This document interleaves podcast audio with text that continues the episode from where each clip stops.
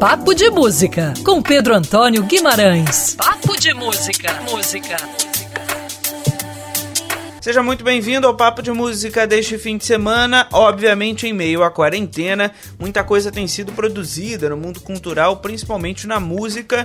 Eu destaco para a coluna de hoje o lançamento da cantora Elza Soares da versão é, de Carinhoso essa mesmo, composta por Pixinguinha, letrada por Braguinha, sucesso de 1917, que tá aí na sua mente, com certeza no seu coração, um sucesso muito icônico da música nacional, música é, que faz parte de diversas trilhas de filme, mundo afora. É, a arte desse trabalho, né, da capa desse disco, é, desse single, aliás, tem Pedro Hansey e o single Carioso de Elza Soares sai pela gravadora Deck. Parte feliz quando te ver. Elza entrega aí uma versão aos fãs com uma voz macia mas põe a pegada que tem sido uma característica da cantora nos últimos 10 anos de carreira, esse bip bop, esse ritmo, esse swing que tem por trás dessa canção é, um pouco mais sussurrada, não tão cantada, com a voz tão aberta como os usuários costumava fazer. O arranjo de cordas é de Felipe Ventura e, e Gabriel Aquino no violão e Jorge Elder no baixo completam aí essa versão. Só assim, então, serei feliz, bem feliz.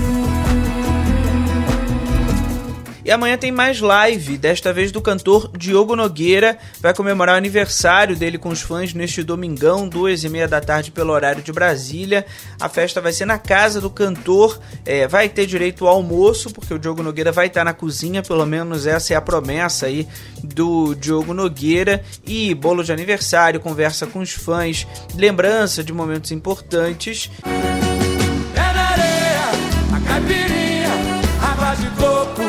cervejinha. e, obviamente, um repertório muito bem selecionado.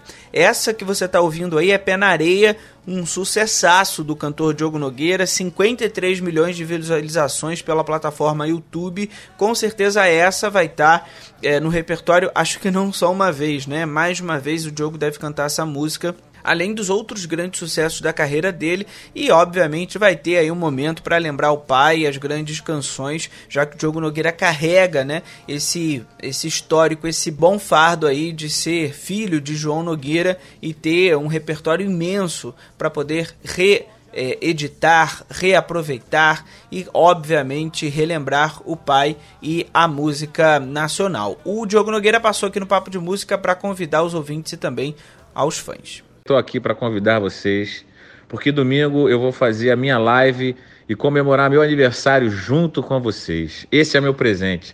Que domingo, live do Diogo Nogueira. Um forte abraço e um beijo. Bem, Diogo vai cozinhar e deve lançar um livro de receitas preferidas em breve, duas e meia da tarde, portanto, amanhã, na plataforma digital aí pelo YouTube e nas redes sociais do Diogo Nogueira, você vai encontrar essa live comemorando os 39 anos do cantor.